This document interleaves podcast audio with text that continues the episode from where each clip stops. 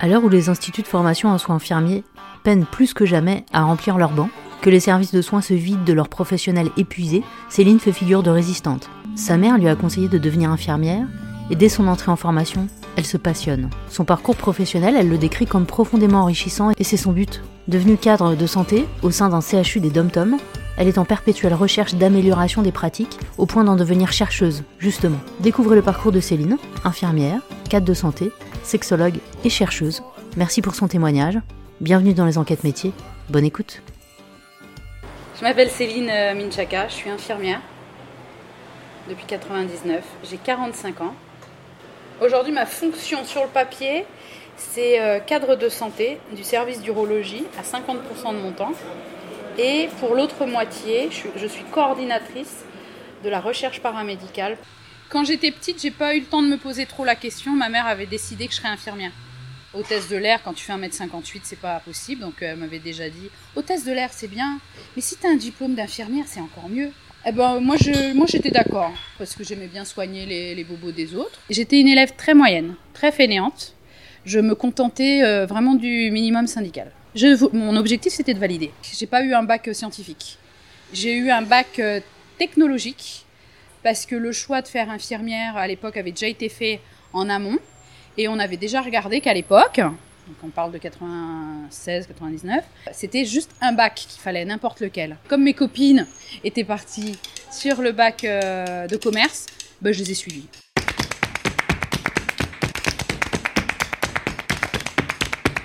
Alors l'école d'infirmière, euh, là ça a été une révélation. Là il y avait, euh, c'était plus le minimum syndical. Les matières avaient un sens concret. Donc là du coup c'est vrai que l'adolescente qui sort du bac, quand elle arrive en école d'infirmière, professionnalisante parce que c'est quand même euh, couplé à de la pratique et de la théorie. Là, il y a un sens dans ce que tu étudies. Et là, franchement, ça me ça m'intéressait et j'étais euh, très assidue au cours. J'ai pas séché un seul cours. Et en fait, là où je me suis rendu compte que c'était vraiment pour moi, c'était quand j'ai commencé les stages. Parce que là, stage après stage, je sortais, j'allais voir mes parents et je leur disais, c'est dans ce service que je veux travailler.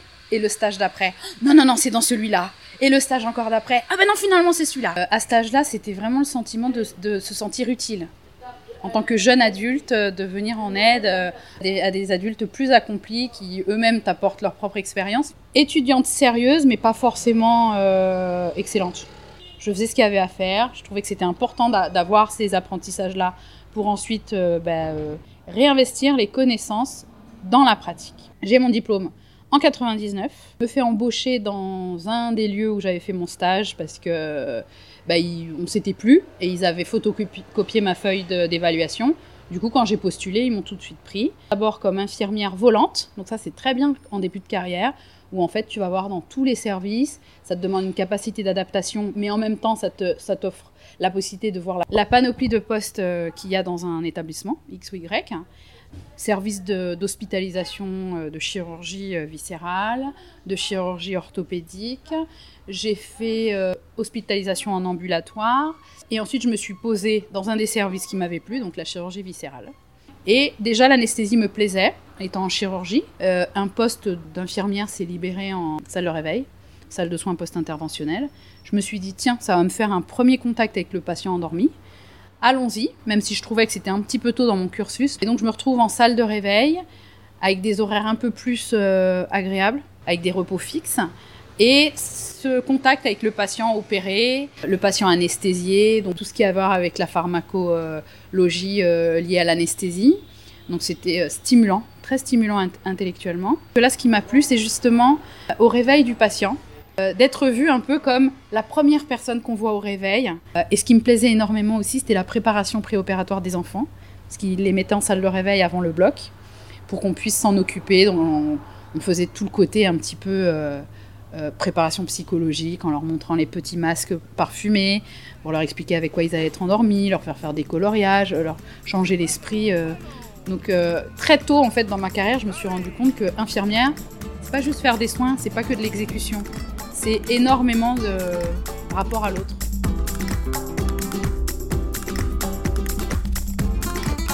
Et puis, on est audité par l'hygiéniste. Euh, et elle se rend compte que, hygiéniste ou pas, audite ou pas, moi je continue ma vie, je ne suis pas bloquée comme les autres qui se sentent paralysés par l'observation. Moi je continue à me moucher, je désinfecte mes mains, je fais mes affaires. et elle s'est dit, tiens, c'est qu'elle a l'habitude de désinfecter ses mains au bon moment, de mettre ses gants au bon moment, les enlever au bon moment. Voilà, visiblement, je suivais les directives de manière naturelle. Et donc elle me vient, vient me voir quelques temps après et elle me dit écoute Céline, euh, je vais démissionner de mon poste d'hygiéniste, euh, ça me plairait bien que tu le, que tu le récupères. Elle m'explique, euh, bah voilà, c'est super enrichissant intellectuellement. Ouais, ouais, ouais, ouais, ok. J'étais tellement bien en salle de réveil que je, ne m'étais même pas encore projetée ailleurs. Et donc là, on propose en fait mi-temps de rester en soins et d'avoir un pied dans l'hygiène. Et puis bon, j'avoue, ce qui m'a vraiment convaincu, c'était les 300 euros de prime. Et donc là, j'arrive en hygiène, tout à fait autre chose. C'est-à-dire que là, tu dois mettre en place des projets, tu dois euh, mettre en place des audits, tu dois faire des statistiques pour pouvoir rendre les, résultats à la fois au service et à la direction. Tu dois prendre la parole lors des euh, CLIN, Comité de lutte contre les infections nosocomiales. Et là, je me rends compte qu'encore une fois, je suis bien dedans. Je suis à l'aise, ça me plaît, c'est stimulant intellectuellement. Et il faut tout le temps être en train de lire les nouvelles recommandations, tout le temps être en train de mettre à jour... Euh, tes connaissances. Donc ouais, voilà, très stimulant encore une fois. Euh, donc je suis à mi-temps infirmière euh, en salle de réveil. Je fais des vacations aux urgences parce que je trouve qu'en salle de réveil c'est un petit peu répétitif et que bah, je suis allée un peu tôt donc j'ai peur de perdre en technique. Donc je fais des vacations aux urgences. L'autre mi-temps, je suis en hygiène et je me rends compte qu'en fait, quand tu as géré des dossiers, eh ben, les dossiers ils t'attendent quand tu es en soins. Donc très rapidement, je me suis dit, hum, hum, pour déployer l'hygiène, déployer la qualité, il va falloir que je sorte du soin.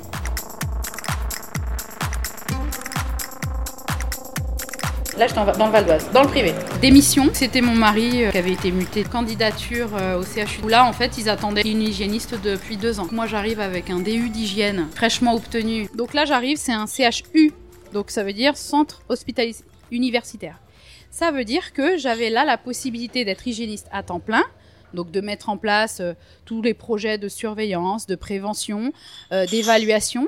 Et le côté formation pouvait aussi être déployé vu que eh ben, j'avais accès à l'Institut de formation en soins infirmiers, donc donner des cours en tant qu'intervenante sur tout ce qui était expertise en hygiène et prévention des infections. Aussi à l'IFAS, Institut de formation euh, des aides-soignants, l'IFMK, ma sœur kinésithérapeute. Et à l'époque, euh, nous, infirmières, on pouvait encore donner des cours à l'école de sage-femme. J'ai vraiment déployé mes ailes euh, d'hygiéniste.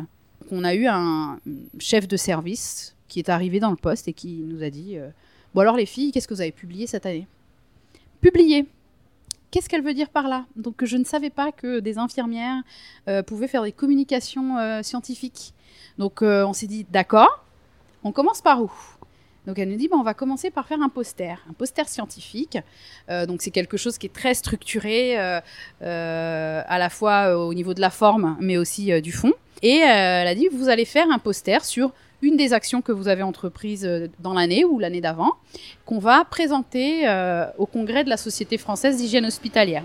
Il y avait un comité scientifique qui regardait toutes les propositions de posters qui leur étaient proposées et délibérait si oui ou non il y avait une qualité scientifique qui permettait de présenter euh, le poster en congrès. À notre grande surprise, dès notre premier poster, euh, on a été accepté. Donc encore une fois, c'est quelque chose qui est hyper, euh, qui est valorisant et qui est stimulant. Pour me voilà un pied dans ce qu'on appelle aujourd'hui l'evidence-based practice, quand on est hygiéniste, le seul moyen qu'on a d'évoluer, c'est cadre de santé. Et donc là, je prenais le risque de ne pas avoir un poste de cadre euh, hygiéniste. J'ai postulé, j'ai été reçue par la direction, et ils m'ont dit clairement, non, tu postules pour un poste de cadre de santé. Quand tu reviendras de l'école des cadres, il euh, n'y a rien qui garantit que tu sois cadre hygiéniste. Ce sera cadre de santé, cadre formateur, peu importe, c'est cadre. Donc là, je leur ai dit, bah non, moi, c'est que cadre hygiéniste parce que ce que je veux, c'est évoluer dans mon expertise. Donc là, j'ai fait un diplôme universitaire de qualité, évaluation des pratiques professionnelles et sécurité des soins. Et en fait, je me suis rendu compte ben, qu'un cadre de santé, finalement, on lui demande presque d'être expert dans tous ces domaines-là. Et là, ça a commencé à maturer où je me suis dit, bon, bah peut-être que finalement, cadre de santé, ça me permettra d'avoir un laboratoire d'hygiène et de qualité dans le périmètre d'un service. Donc je me résigne et puis j'accepte d'aller à, l'école des cadres.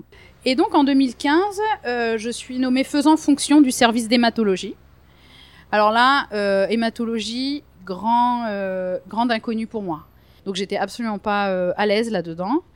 Mais euh, bon, bah, je m'accrochais à ce que je savais faire, c'est-à-dire l'hygiène, donc les chambres stériles, euh, projet de monter en compétence des infirmières qui allaient ouvrir ces chambres stériles-là, qui allaient mettre en place des protocoles de prise en soin des patients en chambre stérile. Donc de ce côté-là, je me réalisais donc sur ce projet de chambre stérile. mais c'est vrai que sur le côté management d'une équipe qui fait des soins que toi-même tu ne connais pas et que tu ne comprends pas, ça, ça me mettait en difficulté.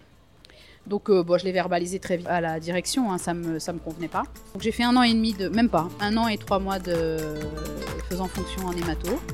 Et on m'a envoyé à l'école des cadres. À la fin de mon poste d'hygiéniste, entre hygiéniste et le poste de faisant fonction de cadre en hémato, avait émergé dans mon esprit un projet de recherche paramédicale euh, bah, sur les euh, patients porteurs de, de Et quand je suis arrivée en hémato, c'était normalement le client euh, privilégié des postes de line Donc ça avait du sens, je pouvais continuer mon projet de, de recherche. Et en plus, j'étais encouragée par la direction des soins à l'époque, qui m'octroyait une demi-journée par semaine pour pouvoir travailler sur le projet. C'était ma première expérience en, en, recherche, en tout cas en, essayer de faire de la recherche.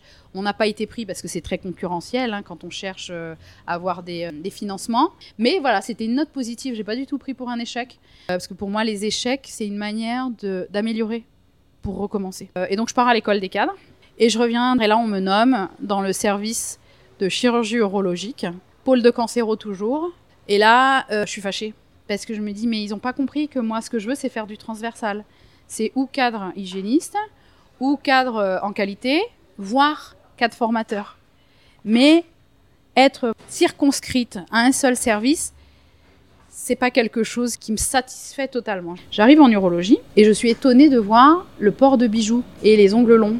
Moi, étant hygiéniste, forcément, ça me froisse. Et je me dis, bon, je vais poser des questions, euh, puisque je sortais de l'école des cadres et on nous avait un petit peu appris à faire de la recherche en sciences humaines. Hein. Et donc, je me dis, voilà, je vais poser des questions aux soignants. Et là, je tombe sur l'ancien euh, référent hygiène euh, aide-soignant. Je lui dis, ben, qu'est-ce qui se passe? Comment ça se fait que dans ce service, il y a autant de bijoux et d'ongles longs Je comprends pas.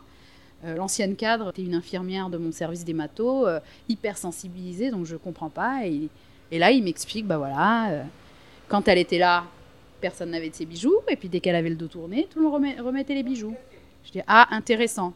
Donc ça veut dire qu'il ne faut pas que je m'amuse à dire aux gens enlevez vos bijoux parce que dès que j'aurai le dos tourné, elles vont les remettre. Et à force voilà de faire des brainstorming avec les, référents euh, hygiène, donc un ASH, un AS et puis d'autres professionnels du service qui s'intéressaient à la problématique, on est parti sur une idée, ben, encore une fois, d'études. Et donc je mets dans la boucle des hygiénistes qui vont faire cette étude-là sur quatre services dans notre CHU et sur euh, d'autres services dans le privé, où là, par contre, ils avaient des niveaux de conformité à 100%. Et le fait de mes référents hygiène euh, les former à l'audit, ils sont devenus auditeurs, et donc, même si je restais dans mon service, j'avais un petit peu la vision de ce qui se passait sur le CHU et dans les observations qui étaient faites euh, dans le privé. On s'est dit, les hygiénistes, on va publier. Et donc voilà, on a commencé à écrire notre premier article scientifique là-dessus. Euh, j'ai intégré la sous-commission recherche euh, paramédicale et tout de suite, en fait, on m'a demandé d'écrire un projet. Donc en urologie, on a le plus fort taux de cancer de prostate au monde. Donc question, pourquoi? On sait que d'être d'ascendance africaine est un facteur favorisant. On sait que l'utilisation de pesticides comme la chlordécone est un facteur favorisant. Mais bon, il y a d'autres pays au monde qui ont euh, ces deux facteurs favorisants et qui, malgré tout, ne sont pas euh, aussi euh, élevés que nous au niveau des taux d'incidence. Donc on s'est posé la question, y aurait-il peut-être une mutation génétique? Donc il y a une généticienne qui a mis en place ce projet-là dans notre service. Mes agents ont commencé à s'intéresser à ce qu'on appelle les inclusions euh, en recherche. Et donc, ça leur a fait un premier pied dans ce qui était euh, la recherche, la recherche euh, clinique. Là. On s'est dit, mais dans nos entourages, on a tous un oncle, un beau-père, un frère, un professeur qui a refusé de se faire traiter de son cancer de la prostate parce que tout le monde sait que la prostatectomie, donc l'ablation de la prostate, peut induire des dysfonctions érectiles. Ben, il y a des témoignages d'hommes atteints de cancer de la prostate qui, disaient Je préfère mourir puissant que de vivre impuissant. Et donc on s'est dit, mais est-ce que c'est ça? C'est notre idée, euh, on va dire, empirique. C'est peut-être à cause des troubles érectiles que les patients ne veulent pas se faire dépister ou se faire traiter. Donc hop, une autre idée de recherche. On s'est dit que si on, arrivait à expliquer à la population qu'il existe des traitements contre la dysfonction érectile, que prévenir cet effet indésirable de la chirurgie peut leur permettre d'avoir une qualité de vie, euh, vie sexuelle aussi euh, euh, aussi satisfaisante. Il faut qu'on comprenne quelle est la réelle représentation des gens. Donc voilà notre deuxième projet de recherche dans le service d'urologie. Troisième projet de recherche, on a mis en place un programme d'éducation thérapeutique, de réhabilitation érectile post-prostatectomie. Les paramédicaux, toujours dans le milieu hospitalier, ils se posent toujours la question de la légitimité de ce qu'ils font. On s'est dit, bah voilà, on va objectiver l'efficacité de ce programme-là. Et pour objectiver, il bah, faut prendre des mesures. Et quand tu prends des mesures, et eh ben, tu fais un, projet de recherche. La direction apprend que je fais ça dans mon service. Et il y a un poste euh, qui se libère euh, à la coordination de la recherche euh, paramédicale et me propose le poste. Sauf que moi, je dis bah non, parce que j'aime trop mon service d'urologie, j'aime trop mes patrons. Et parce qu'en fait, les gens avec qui tu bosses, c'est beaucoup plus important parfois que le poste que tu, que tu, que tu occupes réellement. Et je leur ai dit non, ça m'intéresse pas, j'aime trop mon service. Ok, dans ces cas-là, on va te proposer de coordonner de la recherche à 30% et le reste, tu restes en euro. Et moi, super contente. Je me rends pas compte qu'en fait, le poste de l'euro, il est toujours à 100%. et donc, j'essaye. Je prends le, je prends le pari, j'y vais. Et je me heurte très vite à des problèmes euh, de moyens qui me sont alloués.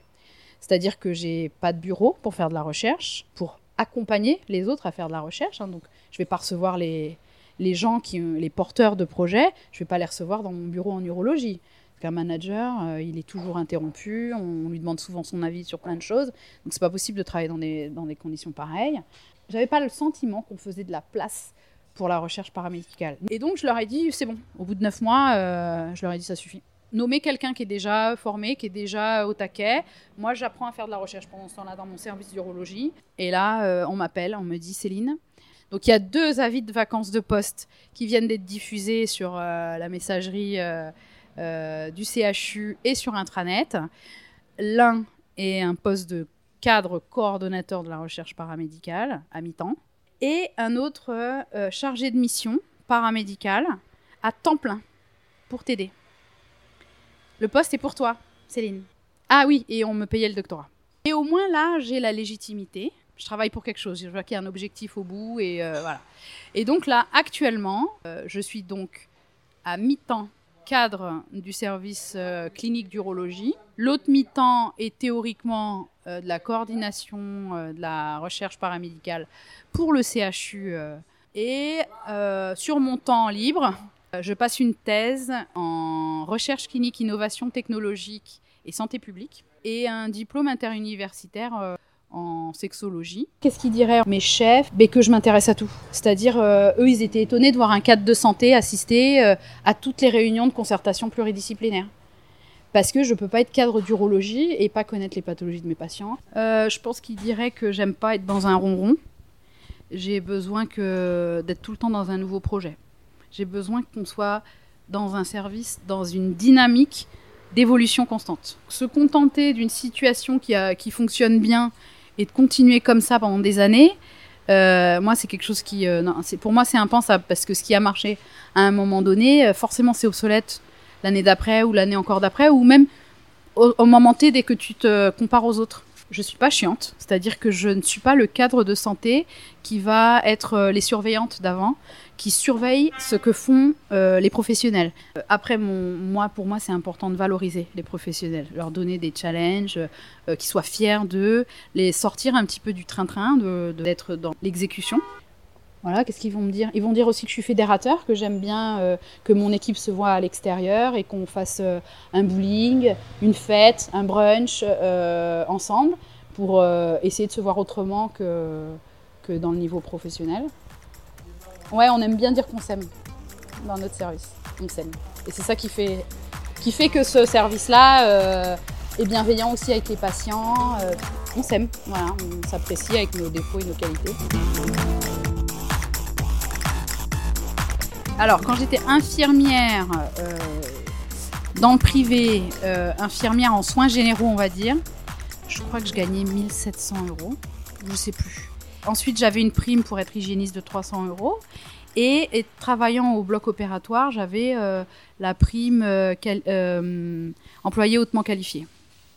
Mais je sais plus combien ça faisait au, total. Ensuite, en allant dans le, dans le public, normalement, tu es censé baisser ton salaire.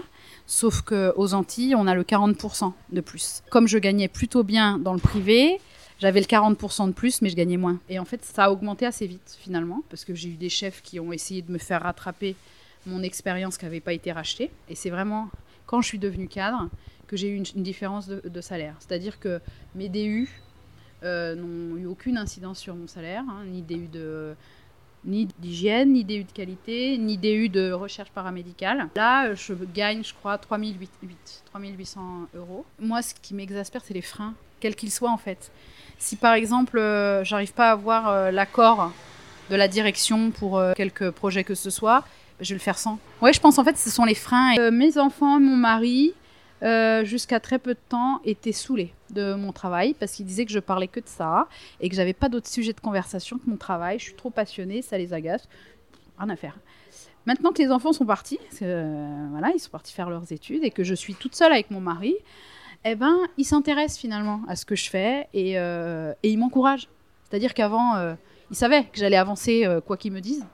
Et, là, il se rend compte que, ok, je suis quelqu'un qui aime sortir de sa zone de confort et qui aime les défis et qui, qui, qui, fonctionne comme ça, qui a besoin de ce carburant-là pour avancer, mais qu'à côté de ça, je suis quand même une humaine qui doute, qui a besoin de soutien, qui a besoin de, de compréhension et puis de bah, d'être félicité. Parce qu'au final, euh, les félicitations, je les obtenais que professionnellement.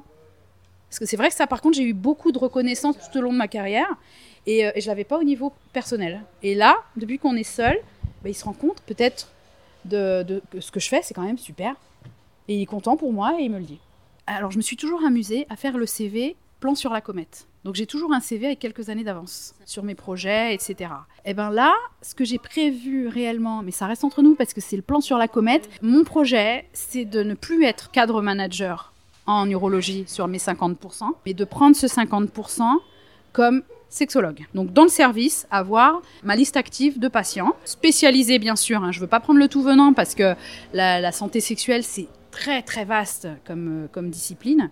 Sur les patients ayant reçu un diagnostic de cancer de prostate traité par prostatectomie. Et l'autre 50% qui être réellement à la recherche, être réellement de la coordination, donc vraiment accompagner des aspirants à la recherche paramédicaux, et euh, du coup être nommé cadre supérieur. Franchement, le diplôme d'infirmière, c'est vraiment euh, un diplôme qui t'ouvre un éventail infini de missions, de métiers, de diplômes. Euh, on ne peut pas sortir avec un diplôme d'infirmier et s'ennuyer. Parce que tu peux faire des spécialisations euh, connues, hein, comme euh, IAD, infirmier diplômé euh, d'état d'anesthésie, IBOD, etc. Tu peux faire cadre de santé, tu peux faire maintenant IPA, infirmier en pratique avancée. Donc, c'est un métier entre infirmier et médecin. Donc, ils suivent leurs patients, ils peuvent prescrire, donc ils suivent des patients chroniques. donc, ça, c'est ce qui existe de manière un petit peu, euh, comment dire, euh, valorisée au niveau financier et au niveau statutaire.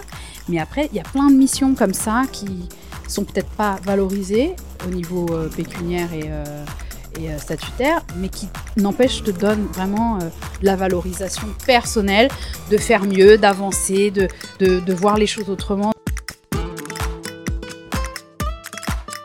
J'ai l'impression que les infirmières de pratique avancée, elles n'ont pas la place qu'elles devraient avoir. Euh, en tout cas en France, euh, parce que dans les, pays anglo-saxons, elles ont une réelle place de praticienne. Je pense que ça, il faut vraiment que la France évolue en ce sens-là. Je pense que la France devrait justement valoriser mieux euh, les missions un petit peu transversales, toutes ces missions hyper intéressantes et qui sortent du cadre de la grille salariale infirmière en soins généraux, parce que ce sont quand même des gens qui ne bah, qui viennent pas juste pointer et repartir l'après-midi. Ce sont des gens qui cogitent. C'est quelqu'un qui, qui, voilà, qui, qui, en route leur processeur et qui sont tout en train de fonctionner. Et euh, en, quelque, en quelque sorte, il ne faut pas uniquement les valoriser euh, ben, grâce à ben, être satisfait de ce qu'on a fait, mais il faut les valoriser aussi euh, au niveau statutaire. là où ça manque également, puisqu'on parle de recherche, c'est que les médecins travaillent dans un CHU universitaire ont dans les textes du temps alloué à la recherche il faudrait que les, paramédicaux en aient aussi. Aujourd'hui, c'est du bricolage. On le fait euh, sur notre temps libre, sur nos jours de repos euh, ou dans un temps mort. Quoi. Donc, c'est absolument pas structuré. Quand on benchmark un petit peu, qu'on regarde ailleurs, l'Espagne a 15 ans d'avance sur nous. le Canada, n'en parlons même pas, ils ont au moins 30 ans d'avance sur nous. Soit on s'aligne, soit encore mieux, on, innove et on, on propose des choses encore plus intéressantes. Mais là, pour l'instant, la France, elle fait que suivre les autres.